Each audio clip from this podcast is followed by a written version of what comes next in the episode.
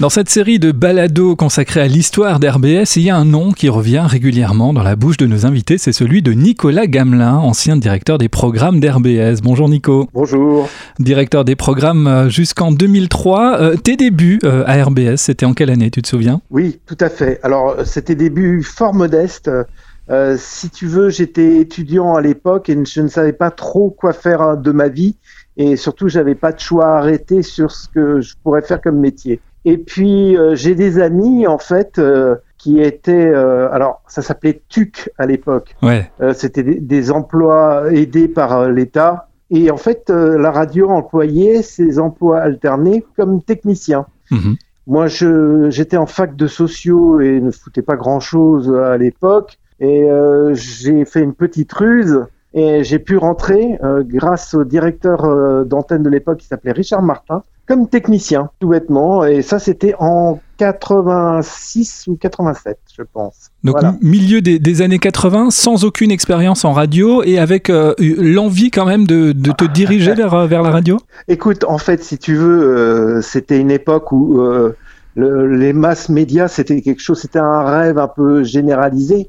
Alors que ça soit aussi bien dans la pub que dans la télé ou la radio, tout le monde rêvait de ces métiers, alors je me suis dit pourquoi pas? Et puis, si tu veux, j'avais une passion dévorante pour la musique, ayant fait partie de plusieurs groupes aussi euh, à, cette époque-là. Bien, c'était une autre manière d'exercer ma passion. C'est-à-dire que tout, tout, ça se mélangeait finalement, l'amour de la musique, la radio, les médias en général? Ouais, ouais, tout ça se mélangeait. Et puis surtout, j'ai monté avec des amis un club rock à l'époque qui s'appelait le Bandit. Et euh, j'ai aidé à la programmation et j'ai fait disjockey euh, pas mal de soirs euh, dans, dans, dans, ce club. Donc j'avais déjà la passion de faire découvrir euh, des musiques aux gens.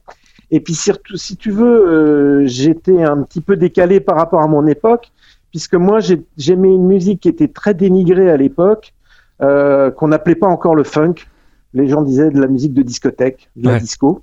Euh, et moi, j'aimais ça autant que la pop musique, autant que le rock. Un jour, j'ai rencontré Bernard Parent, le président de la radio de l'époque, et euh, je lui explique que bon, ben ouais, je, moi, je ferais bien un contrat. Euh, je crois que c'était six mois, un truc comme six ou huit mois pour être tuc.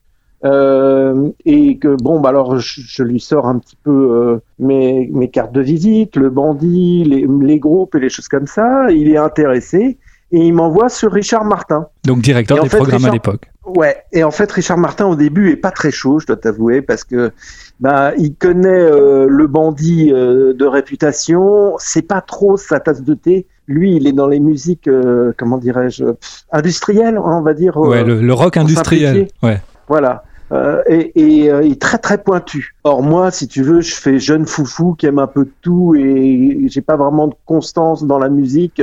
Je vais papillonner à droite à gauche. Et en fait, euh, ma chance, c'est qu'il avait déjà embauché un copain à moi qui s'appelait Serge Schmitt, euh, qui en fait m'a vendu, m'a dit à, à, à, Richard Martin, euh, oui oui, prends-le, c'est un bon gars. Donc voilà, ça a commencé en 86, 87 comme technicien. Et, après, ça, ça s'est plus arrêté à, la fin du contrat euh, TUC? Non, alors ça, ce qui passé, c'est une histoire. C'est une histoire assez incroyable. Euh, ce qui s'est passé, c'est qu'il y a eu un conseil d'administration et si tu veux, il y a eu une tentative de putsch. Déjà. Du dit, Richard Martin, qui voulait en fait faire sa radio euh, avec sa vue. Et en fait, euh, il, il, devait se battre contre un espèce d'immobilisme un peu baba gauchiste. Et en fait, si tu veux, il avait ses, son petit calcul quant au nombre de voix qu'il lui faudrait pour prendre le pouvoir. Mais à dix voix après, il s'est planté. Donc, si tu veux, euh, à fin de cette, euh, ce conseil d'administration houleux, Richard Martin donc donne sa démission et avec lui partent, euh, je dirais, deux tiers des animateurs de la radio. Ah ouais. C'est-à-dire que tous euh, ceux qui sont venus un petit peu euh, dans la radio grâce à ces choix musicaux euh, de rock industriel, de musique gothique, je, je, je simplifie là parce que les puristes trouveront certains d'autres catégories à citer comme genre de musique, mais bon, là on voit à peu près ce que je veux dire. Donc on se retrouve en fait plus d'animateurs et pire que tout, il y avait à l'époque ce qu'on appelait Joe le multicassette. Alors Joe le multicassette, c'était un, un, équipement absolument extraordinaire dans lequel tu pouvais mettre 10 cassettes de 120 minutes et qui disaient euh, les deux côtés de la cassette. Donc, euh, ça te permettait d'avoir des programmes de nuit euh, et puis des programmes de bouche-trou dans la journée. Et euh, en fait, euh, Richard Martin, basse vengeance, avait effacé toutes les cassettes. Alors c'est fou. ce qui est super drôle, c'est que il aurait pu juste partir avec. Non, parce qu'il était scrupuleux. c'était pas son bien, mais la musique qui était dessus, c'était son bien d'après lui, et il a tout vidé. Et en fait, si tu veux, on s'est retrouvé à deux ou trois à faire la technique et, et à boucher les trous.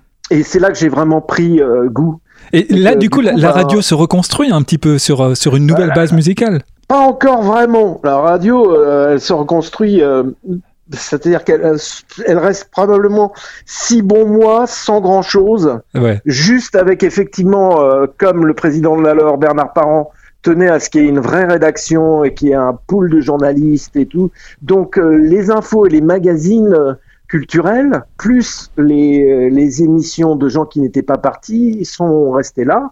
Et puis le reste, c'était un petit peu, euh, franchement, euh, moi j'ai passé, euh, je pense, six mois à aller à droite, à gauche, chez des amis, chez des connaissances de connaissances, pour enregistrer tout ce qu'on pouvait prendre qui nous semblait intéressant. Et en fait, ça, c'est, je te parle de ça, donc ça doit être en 86, 87 à peu près cette espèce de maelstrom bizarre de musique et sans vraiment d'axe, ça a duré jusqu'en 91. Ah ouais, quand même. Moi, on m'a fait une proposition, on m'a dit euh, euh, tu seras en gros, euh, on, t'offre un autre contrat de qualification, un truc très sérieux avec l'Institut national de l'audiovisuel, l'INA, à Paris, en, en, deux ans avec une formation à l'idée qualifiante pour être réalisateur radio et vidéo. Donc j'ai suivi effectivement cette formation.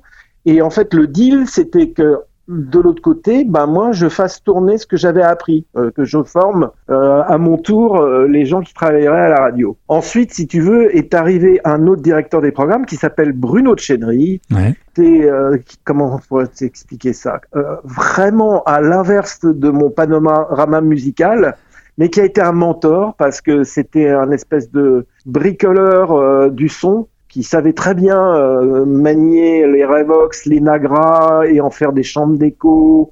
Et en fait, c'était un type qui euh, s'apparentait plus euh, à Pierre Dur, Stéphane Olivier. Ouais. Si c'est des, des, des, bidouilleurs du son, quoi. Qui, qui, voilà, des bidouilleurs du son. Et en fait, euh, lui est resté, oui, à peu près jusqu'en 90, 91, et puis après il en a eu marre, il avait d'autres chats à, fouetter, et en fait c'est à partir de ce moment-là qu'on m'a donné euh, la direction des programmes. Ouais. Et là c'était très compliqué parce que moi j'avais bien compris qu'il fallait qu'on choisisse euh, des axes. On pouvait plus simplifier à être une radio du genre généraliste avec un peu de tout et de n'importe quoi. on n'aurait pas d'audience, tu vois, si on se calait pas sur des axes particuliers. Alors que ensuite, donc 91, c'est la rencontre avec les musiques euh, électroniques. Et puis mon goût pour le funk m'a ramené vers le hip-hop. Ouais. Donc pour, synthétiser, si tu veux, on a eu euh, le funk et la techno. Voilà. Dedicated to the funksters, RBS 919 FM. RBS sounds fucking RBS. Funky shit is good for you. RBS.